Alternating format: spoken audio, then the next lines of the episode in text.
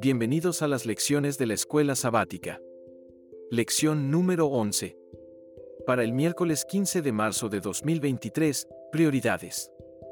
Recordemos nuestro texto bíblico para memorizar, ofrece a Dios sacrificios de alabanza, y paga tus votos al Altísimo, e invócame en el día de la angustia, te libraré, y tú me honrarás.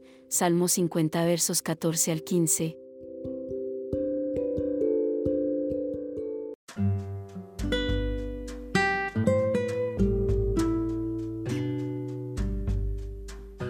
Las parábolas y las enseñanzas de Jesús, las historias de los personajes bíblicos y el consejo de Elena de Guay indican claramente que no hay un compromiso a medias con Cristo. O estamos o no estamos del lado del Señor.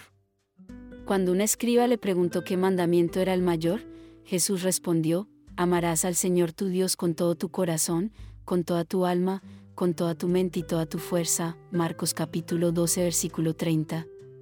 Cuando entregamos todo a Cristo, no queda nada para otro Señor. Así es como debe ser. Vamos a leer Mateo capítulo 6 versículo 24. Jesús dijo, Ninguno puede servir a dos señores, porque o aborrecerá al uno y amará al otro, o estimará al uno y menospreciará al otro.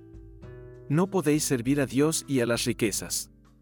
¿Cuál ha sido tu experiencia con la verdad de estas palabras? Entiéndase como riqueza en este pasaje, todo aquello que interfiere en que tengamos una estrecha relación con nuestro Salvador Cristo Jesús. Dicho esto, es fácil distraerse con las cosas de este mundo, pues nuestros planes y proyectos no suelen ser los planes y proyectos de Dios. Y a menos que esto cambien siempre estaremos sirviendo a dos señores, nuestra prioridad siempre debe ser Dios y su voluntad para nuestra vida. Fíjate que Jesús no dijo que era difícil servir a Dios y al dinero, o que debías tener cuidado en la forma de servir a ambos. Dijo que era imposible, punto. Este pensamiento debería imprimir un poco de temor y temblor a nuestra alma, Filipenses capítulo 2 versículo 12. Lee primera de Juan capítulo 2 versículo 15 al 17. ¿Cómo se manifiestan estas tres cosas en nuestro mundo y por qué el peligro que presentan a veces es más sutil de lo que creemos? No améis al mundo, ni las cosas que están en el mundo. Si alguno ama al mundo, el amor del Padre no está en él.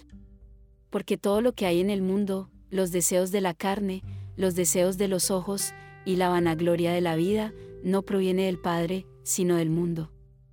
Y el mundo pasa, y sus deseos, pero el que hace la voluntad de Dios permanece para siempre. Recordemos la pregunta, ¿cómo se manifiestan estas tres cosas en nuestro mundo y por qué el peligro que presentan a veces es más sutil de lo que creemos? Estas tres cosas, los deseos de la carne, los deseos de los ojos, y la vanagloria de la vida, se manifiestan por nuestros propios malos pensamientos, así lo dice Santiago capítulo 1 versículo 13 al 14. Cuando alguno es tentado, no diga que es tentado de parte de Dios, porque Dios no puede ser tentado por el mal, ni él tienta a nadie, sino que cada uno es tentado, cuando de su propia concupiscencia es atraído y seducido. Es por esa razón que Dios nos pide que le entreguemos nuestro corazón, porque Él es el único que puede transformarlo. Dame, hijo mío, tu corazón, y miren tus ojos por mis caminos. Proverbios capítulo 23 versículo 26. Sobre toda cosa guardada, guarda tu corazón, porque de él mana la vida. Proverbios capítulo 4 versículo 23. Con razón, Pablo escribió, pongan la mira en las cosas de arriba, no en las de la tierra, Colosenses capítulo 3 versículo 2. Por supuesto, es más fácil decirlo que hacerlo, porque las cosas del mundo están aquí ante nosotros todos los días.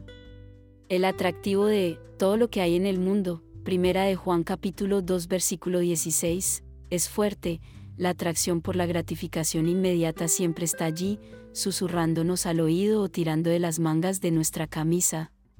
Hasta el cristiano más fiel, no ha sentido algo de amor por las cosas del mundo. Aun sabiendo que un día todo terminará, todavía sentimos la atracción, ¿verdad? Sin embargo, lo bueno es que no hace falta que dejemos que eso nos aleje del Señor. Lee segunda de Pedro capítulo 3 versículo 10 al 14. Lo que dice aquí, ¿cómo debería afectar la forma en que vivimos, incluyendo lo que hacemos con nuestros recursos? Pero el día del Señor vendrá como ladrón en la noche, en el cual los cielos pasarán con gran estruendo, y los elementos ardiendo serán deshechos, y la tierra y las obras que en ella hay serán quemadas. Puesto que todas estas cosas han de ser desechas, como no debéis vosotros andar en santa y piadosa manera de vivir, esperando y apresurándoos para la venida del día de Dios, en el cual los cielos, encendiéndose, serán deshechos, y los elementos, siendo quemados, se fundirán. Pero nosotros esperamos, según sus promesas, cielos nuevos y tierra nueva, en los cuales mora la justicia.